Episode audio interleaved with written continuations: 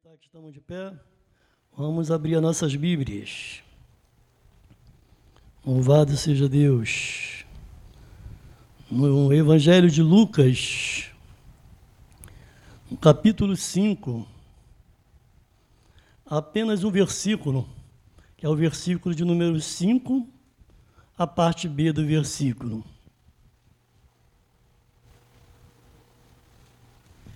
Enquanto os irmãos procuram, eu quero aproveitar e trazer à memória o que o nosso irmão presbítero João Braz comentou, que o que serviu de inspiração, que sirva para os irmãos também, que foi uma experiência marcante, foi quando um dia ele teve uma oportunidade, que até quando eu trouxe a memória hoje, lembrando a ele, ele já nem lembrava mais, porque faz tanto tempo isso, que ele falou que ele, junto com a esposa, desejava ter dez filhos.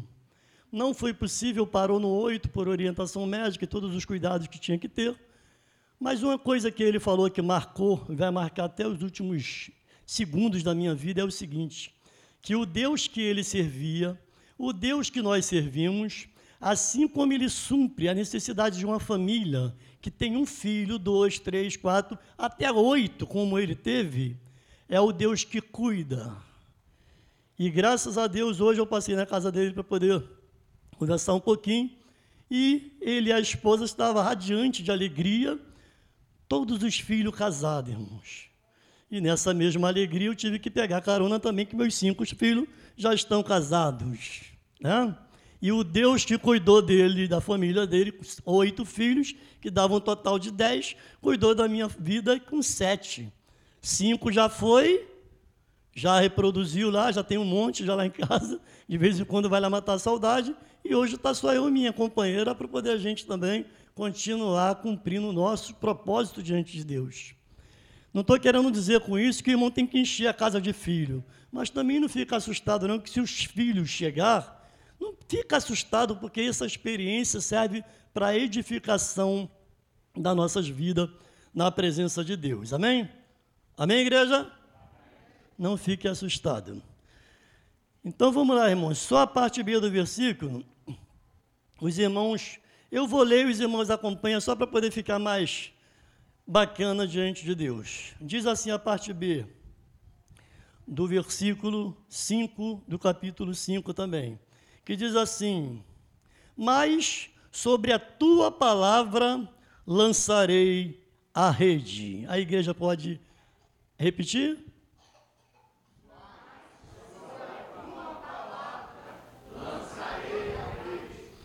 Amém. Os irmãos podeis assentar. Louvado seja Deus. Vou desligar aqui o ventilador um pouquinho. É, sobre Sua palavra lançarei a rede. Talvez você já ouviu vários pregadores pregando sobre esse tema, de repente lendo um capítulo todo, de repente o um versículo todo de repente, dois, três capítulos para poder chegar nesse versículo, nessa passagem aqui. E eu costumo dizer, irmãos, que eu, não é de mim, é de Deus. Deus sempre me dá, às vezes através de um pregador, através do momento em que eu estou lendo a palavra, no momento que às vezes eu estou meditando na palavra, Ele me dá sempre uma porção, uma parte B ou parte A, e fala: tem uma mensagem preciosa aí para você aprender a minha palavra. Tem uma preciosidade nessas poucas letras, poucas palavras, para poder edificar a minha igreja. Quando você for pregar tal dia, em tal lugar, fala sobre isso. E é interessante quando ele me dá essa porção, que parece ter tão pouquinho, sobre tua palavra lançarei a rede, logo em seguida ele vai me dando tudo que tem que falar. E às vezes eu falo assim, eu preciso de meditar um pouco mais, e ele já vai me dando tudo de uma maneira maravilhosa, irmãos. Nós adoramos um Deus vivo e poderoso, como já foi falado aqui. E sabemos que essa palavra é rica, ela tem um poder sobrenatural, porque a palavra de Deus é um livro que o discernimento dela é espiritual. Se um homem cheio do conhecimento mundano, formado em várias faculdades aí, que não seja teologia, ele não vai entender isso aqui, porque isso aqui é espiritual, o discernimento da palavra de Deus é espiritual. Tem vários conselhos que servem para o nosso dia a dia, mas a maior parte nós, nós entendemos que o discernimento dela é espiritual. Então, irmãos, o que, que eu quero dizer com isso? Quando nós falamos sobre não, sobre tua palavra lançarei a rede, eu fico pensando como tantas e tantas vezes eu preparei temas de programação com jovens, com adolescentes, também como promotor de missões, como conselheiro de adolescente, até mesmo ajudando o departamento de adulto em vários é, é, trabalhos realizados na igreja por onde eu passei, aqui no Parque Amorim. Então, irmãos, eu fico pensando o que leva alguém a escolher um tema como esse chamado obediência. Por quê, irmãos? É tão simples pronunciar essa palavra, né? Os pais de família estão acostumados a orientar os filhos: filho, você precisa ser obediente. Filho, você se machucou ali porque você desobedeceu o papai e a mamãe. E isso vai expandindo de uma maneira no nosso dia a dia, em nossos estudos, na sala de aula, no setor de trabalho, né? em vários lugares que nós passamos, precisamos de entender que essas simples palavras, ela tem um poder muito grande. Agora, assim como eu estava pensando, por que desse tema? Quando eu estava pensando em, em alguma programação que eu colocava um título ali com um tema, eu também tinha os meus motivos. Eu queria ouvir do pregador o que, que era obediência. Por que da obediência? Como é que eu posso ser próspero através da obediência? Como é que eu posso ser obediente no momento de prova? E se formos procurar tantas e tantas é, é, é, combinação a respeito da obediência, tem muitos.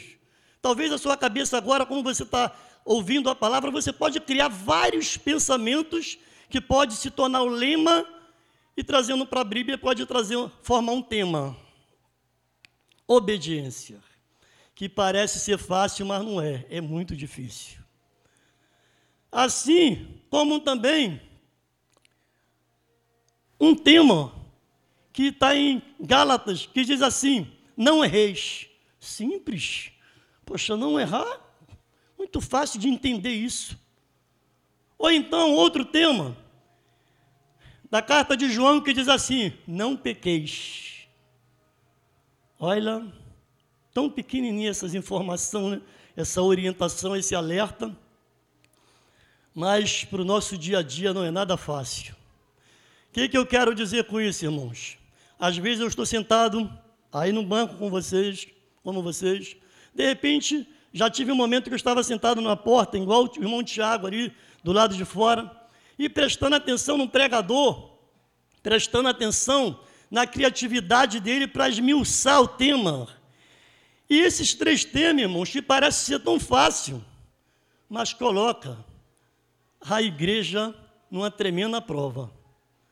Há uns anos atrás, foi convidado aqui um SD do distrito de Belfort para poder pregar aqui, escolher um tema muito profundo.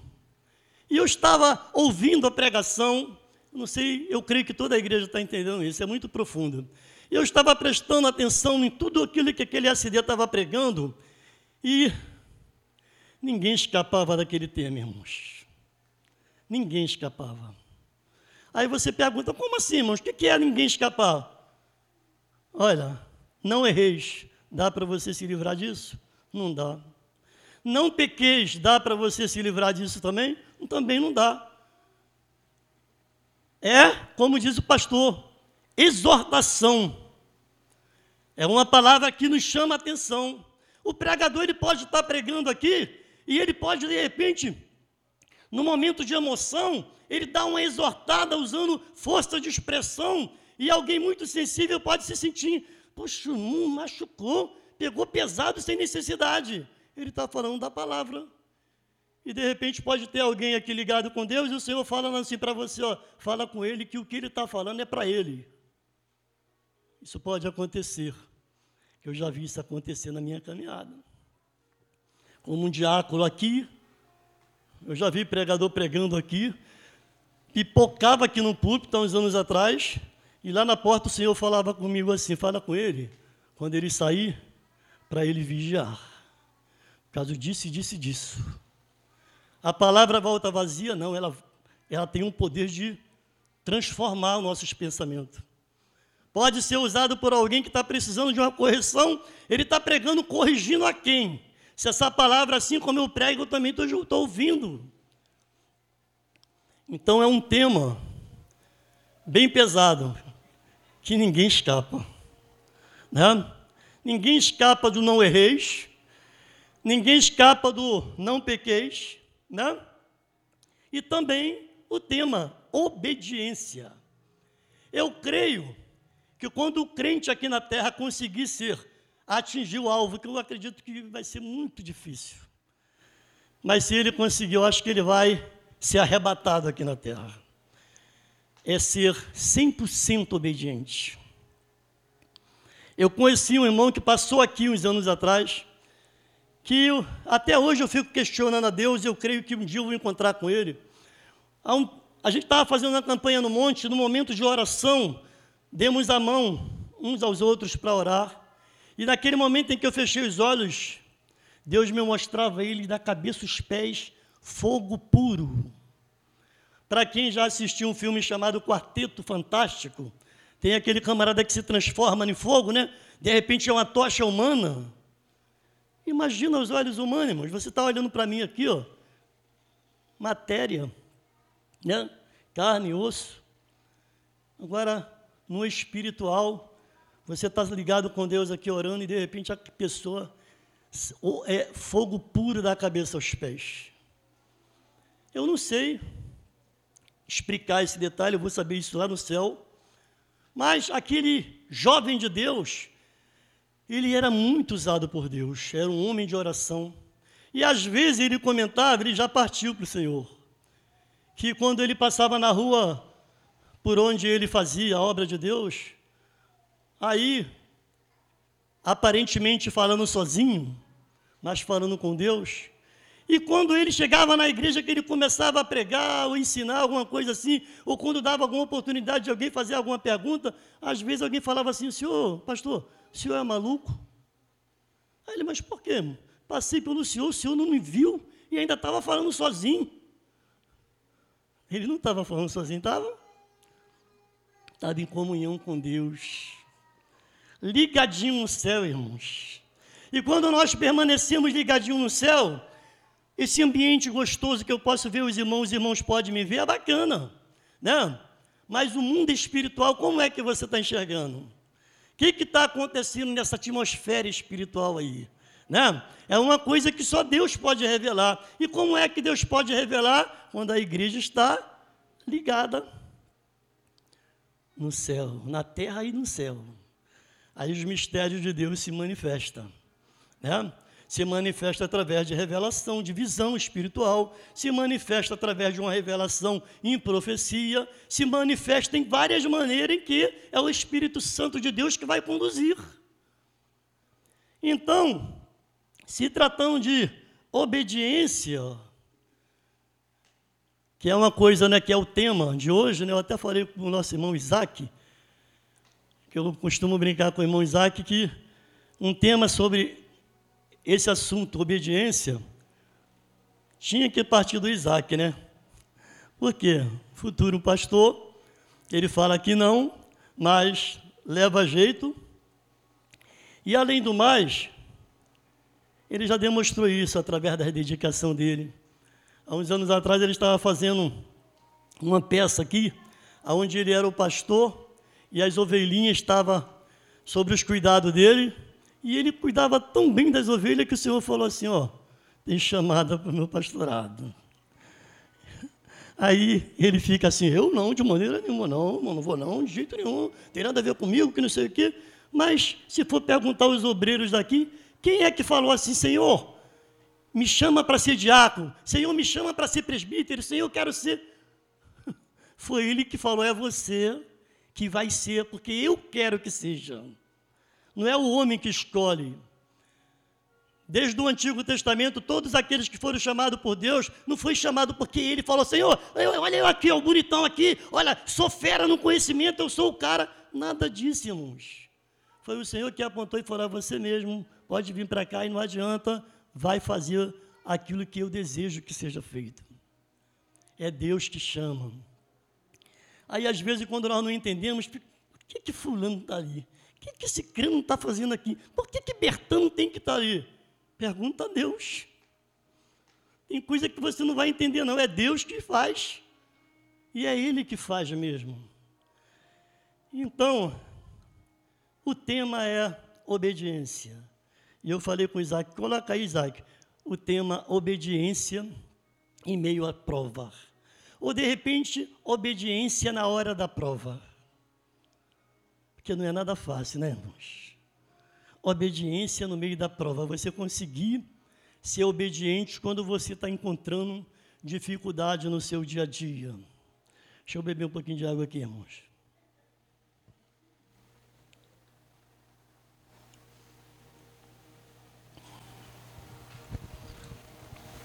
Irmãos, existe três maiores dificuldades na nossa caminhada em meio os anos que passamos na presença de Deus. E uma delas é a renúncia.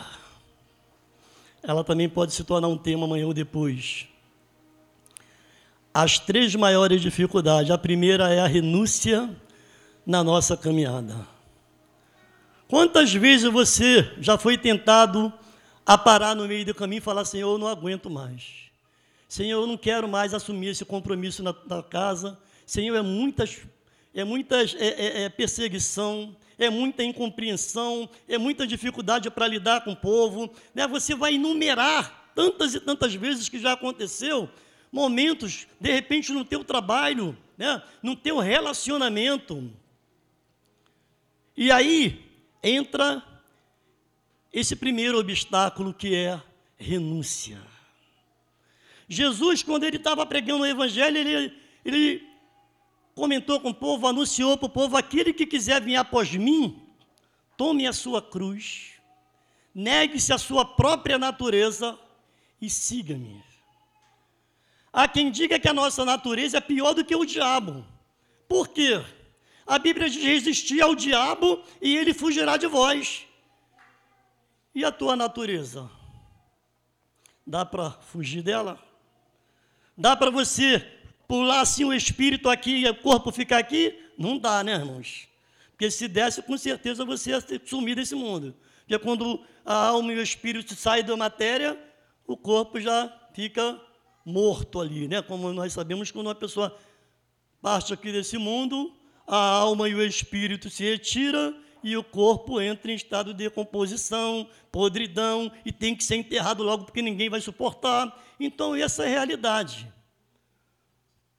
Então, renunciar à nossa própria natureza é uma batalha travada todos os dias.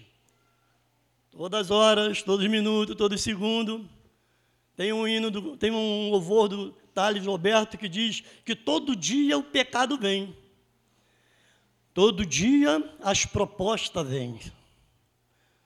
Mas eu estou em Deus. Né? A igreja está em Deus. Mas as tentações vão surgir. As propostas vão surgir. Os momentos de tribulação vão surgir. E a natureza humana vai ser bombardeada com tudo isso. Mas aí, quando você olha a luz da Bíblia, quando Jesus fala, renuncia, toma sua cruz e siga-me. Aí você vai lembrar, não, espera aí. Se Jesus está falando aqui que eu tenho que renunciar à minha natureza, então tem que continuar marchando. Como já foi falado aqui, as portas se fecham, fecha, fecha para o justo e para o injusto. Fecha para quem está na presença de Deus e para aqueles que estão fora.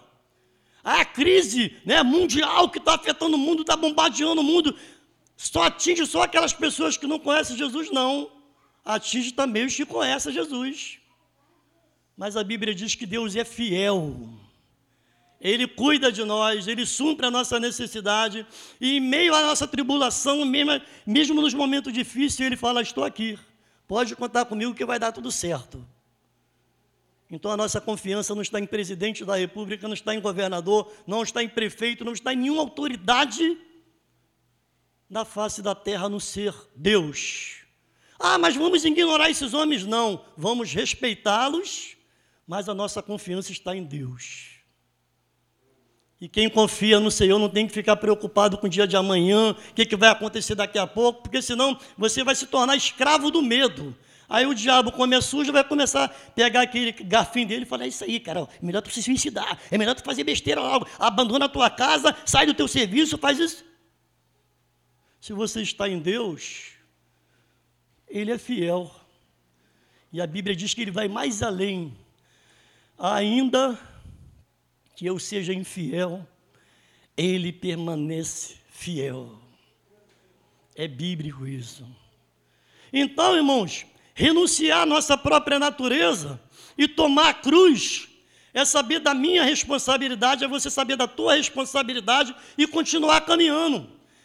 Como o presbítero João Brás falou, que por maior que seja o tempo que você fique no vento, você tem que enxergar o seguinte: depois dessa tempestade, a bênção vai ser maior do que ela. Pode acreditar que é assim que acontece. Se vem aquele ventinho fraco que te balança para um lado e para o outro, beleza. A bênção não vai vir tão pesada, assim, tão grande a ponto de você explodir de alegria. Ah, pá, fechou a porta, tá, depois da manhã abriu, tá legal, tá beleza. Mas e quando as portas se fecham por uma semana? E quando as portas se fecham pelo mês, aí as contas começam a chegar, aquele desespero, ó. Vai estar tá sempre ouvindo um pregador falar assim: não temas, crê somente. E você vai ouvir Deus falar várias vezes através da sua palavra para confortar o teu coração e dizer para você por que está preocupado. Eu estou no controle de tudo, confia. Então, irmãos, renunciar à nossa natureza é ponto positivo diante do Senhor. Assim, aí, quando nós começamos a falar da palavra, corremos o risco de alguém estar ouvindo e falar assim, porque ele não conhece a minha prova. Ele não sabe o que eu estou passando. Né, eu já falei algumas vezes sobre uma ilustração de um homem que ele começou a reclamar que a cruz dele estava pesada e o anjo se aproximou dele e falou: Está reclamando de quê, rapaz? Não, não está dando, não. Minha cruz está muito pesada, entendeu? Não estou conseguindo carregar. Aí o anjo falou para ele: Eu vou te levar num lugar e eu vou te dar uma oportunidade de você trocar sua cruz se você quiser. Você topa? Isso é uma ilustração. Ele falou, eu topo. Então o anjo levou ele, parou assim diante de um vale e falou para ele assim: pode descer, tem um monte de cruz ali, ó. Chega lá, você coloca a tua cruz no chão e escolhe uma cruz mais leve. Beleza, depois você sobe e a gente retorna lá para o lugar onde você veio e fica tudo certo. Aquele camarada desceu, começou a pegar, deixou a cruz dele, começou, pega uma cruz, pega a outra, e nenhuma delas se encaixava, e pega a outra, e o tempo foi passando, e o anjo ficou lá em cima aguardando, e as horas passando, tá? No finalzinho da tarde, aquele camarada subiu com aquela cruz. Aí o anjo falou para ele, e aí, tá tranquilo? Conseguiu aí achar a cruz que você queria? Ah, sim, seu anjo, agora tá beleza, ó. Consegui, tá legal. Aí o anjo falou para ele, podemos ir? Ah, sim, claro, podemos. Aí o anjo falou para ele: só tem uma coisa que eu preciso falar para você. Aí ele sim pode falar: a cruz que você colocou no teu ombro é a mesma que você estava carregando. Você provou várias delas, mas a tua é tua, não dá para trocar pela de ninguém. Você está pensando em trocar a tua cruz? Não dá para trocar, não. A tua é a tua, a minha é a minha. Então, saber renunciar à nossa natureza é entender que nos momentos de afronta, Deus está contigo. Nos momentos de perseguição, Ele está contigo. As portas estão fechadas, Ele está contigo. A enfermidade assola a tua casa, Ele está contigo. E por maior que sejam as notícias ruins, bombardeando a tua mente, pode falar à vontade. O presidente pode ser caçado, essa galera todinha na política pode ser tudo preso. Ah, pode haver revolução. Quero nem saber. Eu estou em Deus. A nossa morada não é terrena, irmãos. E ainda que a crise venha piorar cada vez mais, a Bíblia diz que Ele é fiel. Ele vai cuidar até a hora de a igreja sair daqui. Até a hora que Jesus arrebatar a igreja, Ele vai cuidar porque Ele é fiel. E o segundo, irmãos, A segunda maior dificuldade que o crente encontra nesse mundo é não erreis. Né? É difícil não errar. Ou também não pecar. Aí, talvez alguém esteja falando assim, poxa, mas espera aí, se eu entrei na igreja, já estou caminhando há tantos anos, sou lavado, não, já, já entrei, já batizei, já sou batizado com o Espírito Santo, Deus me usa de vez em quando no ministério aí, tá, essa coisa toda, 30 anos no Evangelho, tá? Mas ser humano é falho. João fala assim: não pequeis, mas se pecares, lembre-se que tem um advogado, que intercede o Pai em prol dos teus erros, do teu vacilo que você cometeu, do meu.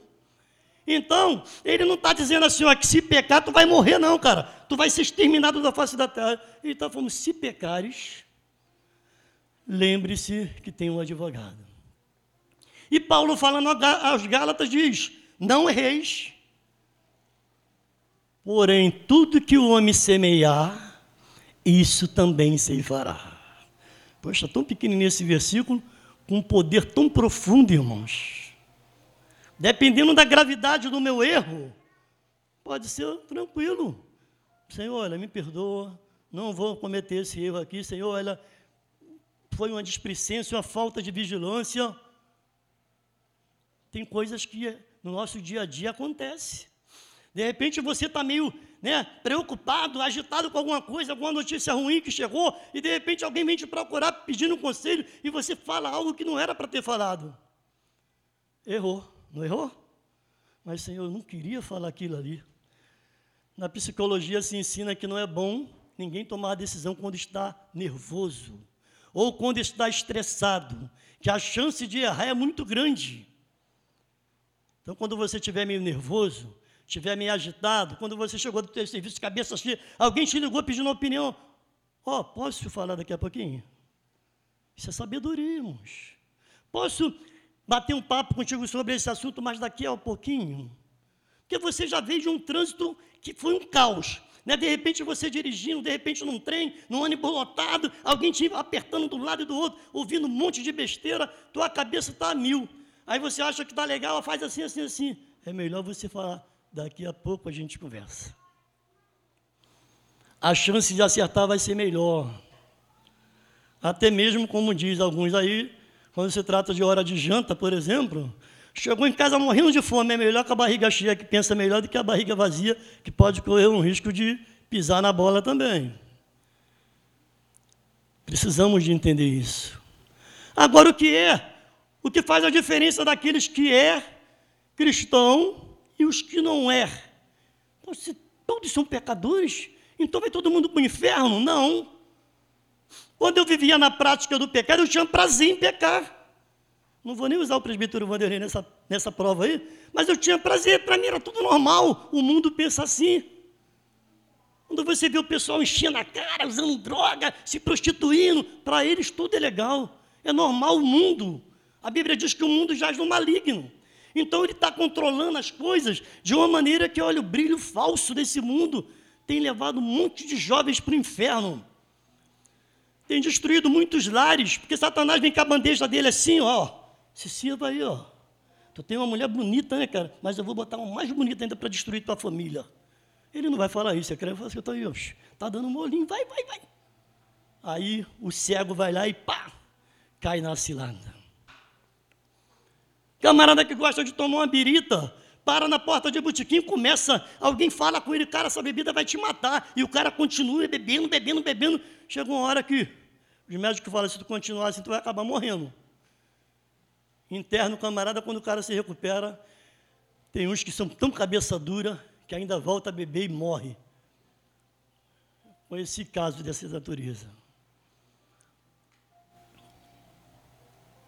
Então, irmãos, não é nada fácil. Não erreis, não pequeis. Mas lembre-se que tem um advogado. Se errar, preste atenção no tipo de erro que você está cometendo. Todos nós estamos sujeitos.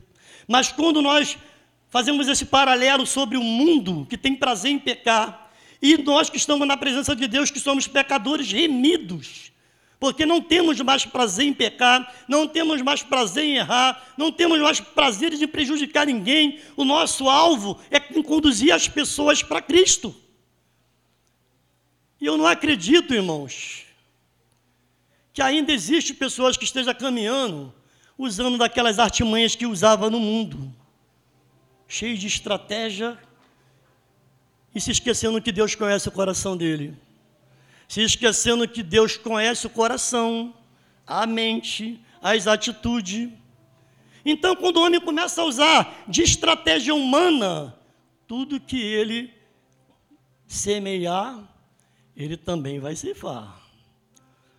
Se é um 7-1 na hora de dar, né, usar aquele argumento, não, vou resolver isso aí, ele sabe que não vai. Mas para poder convencer a pessoa, é mentiroso. Ele já cometeu o, o erro ali. Deus já está vendo o mentiroso ali. Está enganando a quem? A ele mesmo.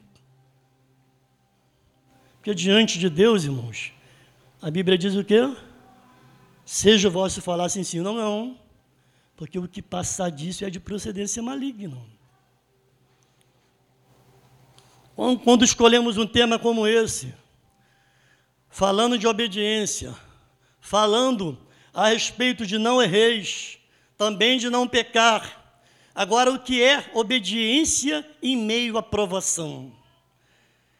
Eu fico imaginando, por exemplo, vou escolher aqui o nosso irmão Emerson, né? Irmão Emerson, fera na área de conserto de máquina de lavar, geladeira, né, ar-condicionado, tá? Vamos considerar que o irmão Emerson, ele monte uma empresa e contrate 10 funcionários. Com certeza a nossa irmã Jérica vai ser secretária dele, com aquele salário né? abençoado. E aí, o irmão Emerson programa que na dia X ele está com um monte de entrega para fazer e ele começa a contabilizar o valor e já começa a pensar, vou ter que pagar isso tanto a fulano, tanto a cicrano, tanto a bertano, e ele cria aqueles pensamentos, né, e para poder resolver aquela questão naquele dia X. Aí, quando um dia, quando chega aquele dia, vem uma enxurrada de notícias desagradáveis. O irmão Emerson começa a receber mensagem no WhatsApp, alguém ligando, alguém mandando mensagem. Ó, oh, hoje não vai ser possível, aconteceu um imprevisto. Ó, oh, hoje também não vai dar porque eu vou viajar. Hoje não vai dar porque o meu marido ficou doente. Ah, o meu filho. Aí. E o irmão Emerson não tem fundos, não tem capital guardadinho lá para resolver a situação. É momento de prova ou não é? Sim ou não, igreja? Momento de prova. Mas o tema é obediência em meio à prova. E agora, o que, que o irmão Emerson vai fazer? Ele vai ficar contando história para os funcionários dele?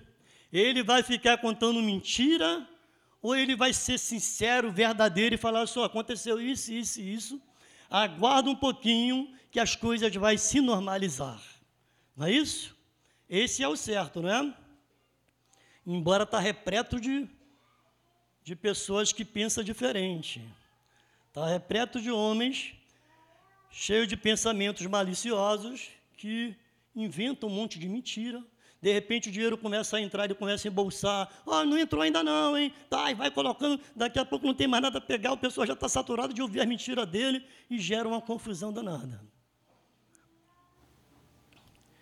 Nessa passagem aqui, não foi diferente.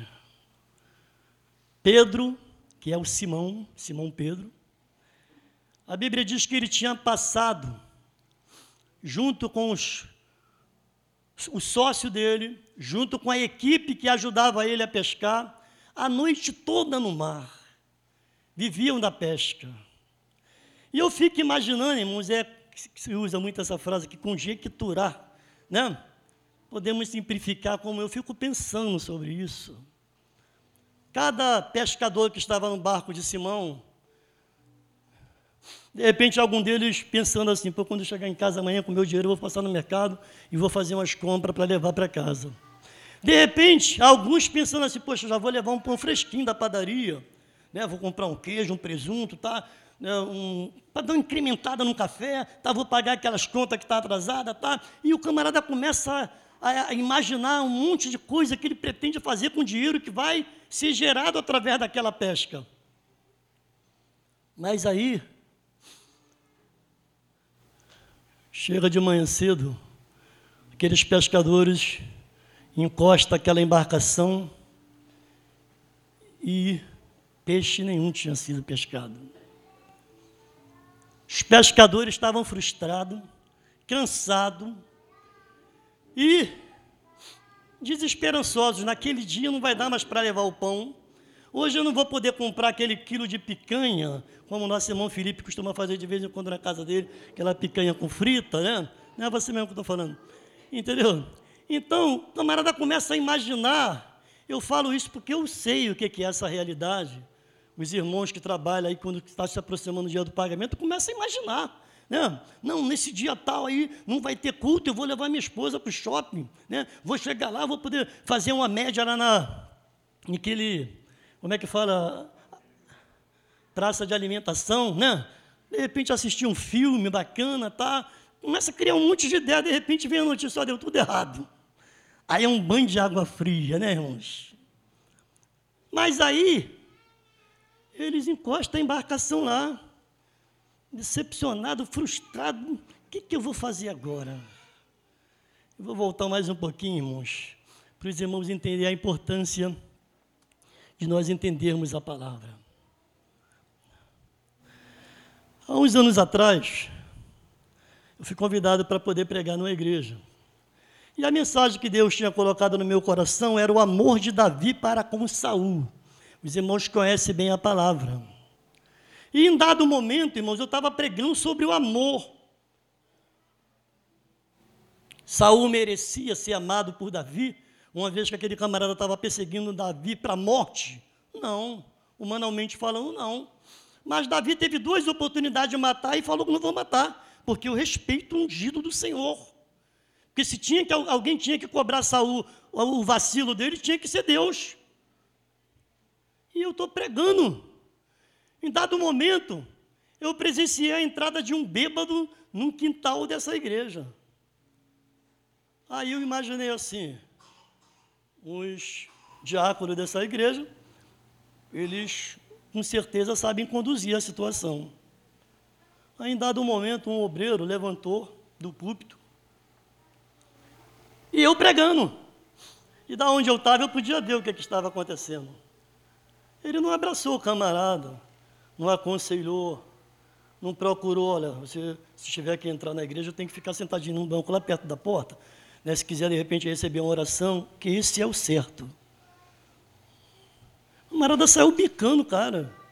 Soco, chute, eu já vi isso aí no mundo.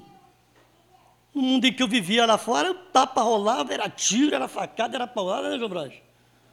Para chamar na casa do pai num terreno da casa do Pai.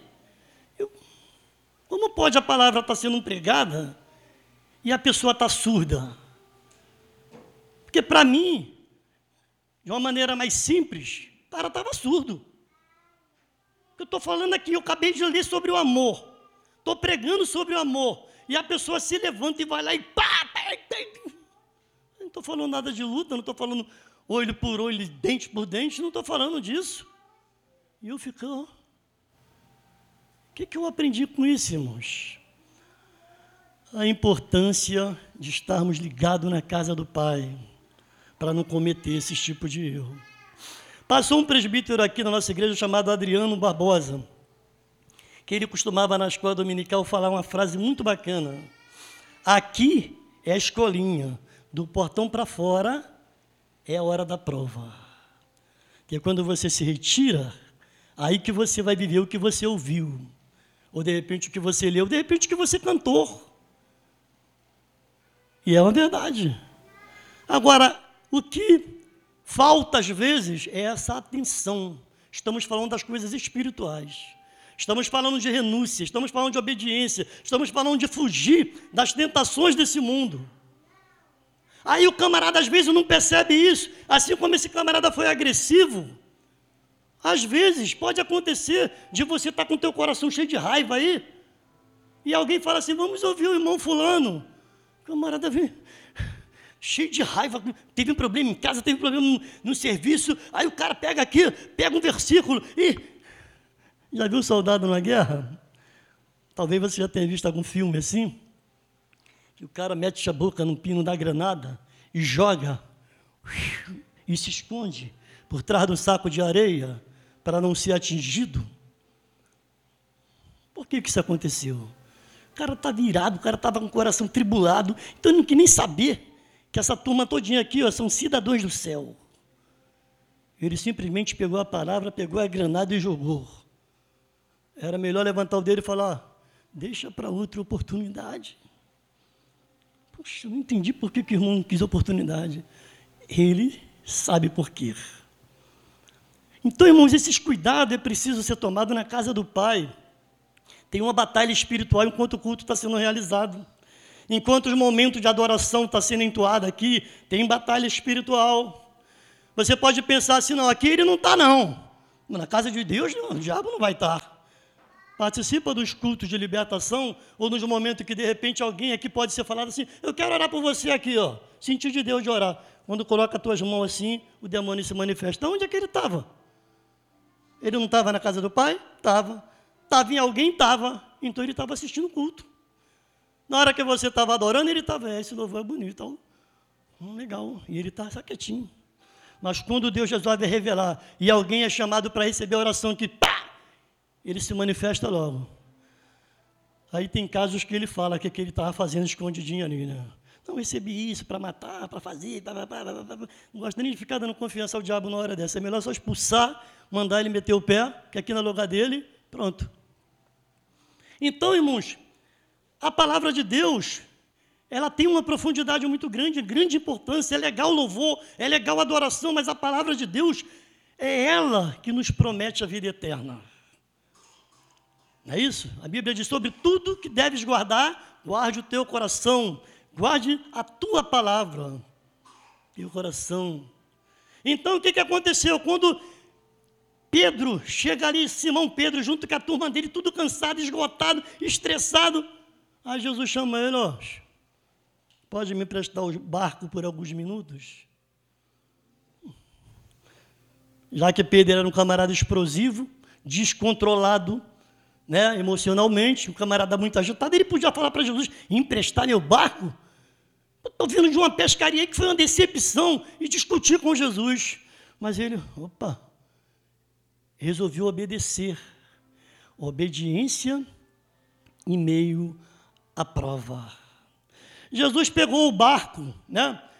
Vamos trazer como se fosse hoje. A multidão estava ali, precisando de ouvir a palavra. Jesus falou, Pedro, eu posso subir em cima do teu barco para poder ficar num lugar mais alto, só para o pessoal me enxergar melhor?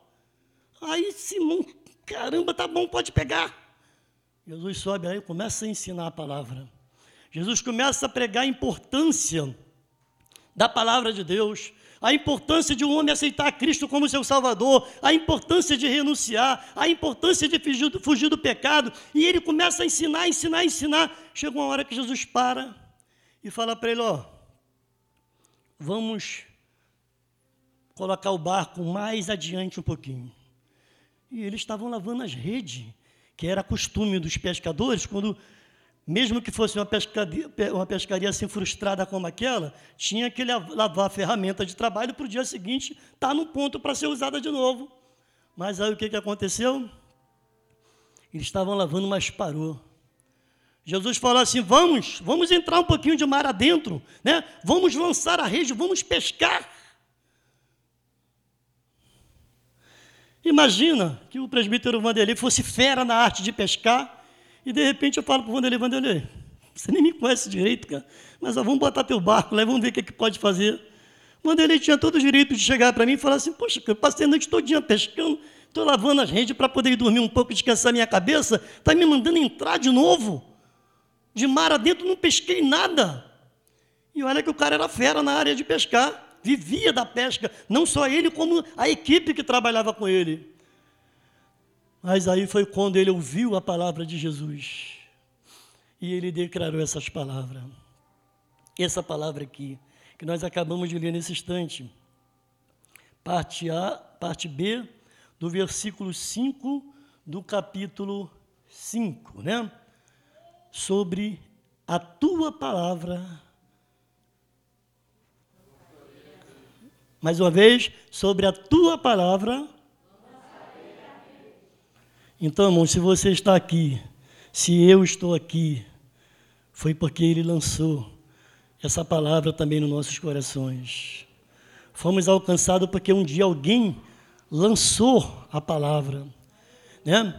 E diz a palavra de Deus que quando ele acreditou na palavra de Jesus, ele levou a embarcação um pouquinho mais adiante. E quando Jesus falou assim: agora pode lançar a rede, veio tanto peixe que aquela equipe que estava ali, a Bíblia não fala quantos homens eram, mas precisou de ajuda de outros pescadores para poder puxar aquela rede tão cheia de peixe, irmãos.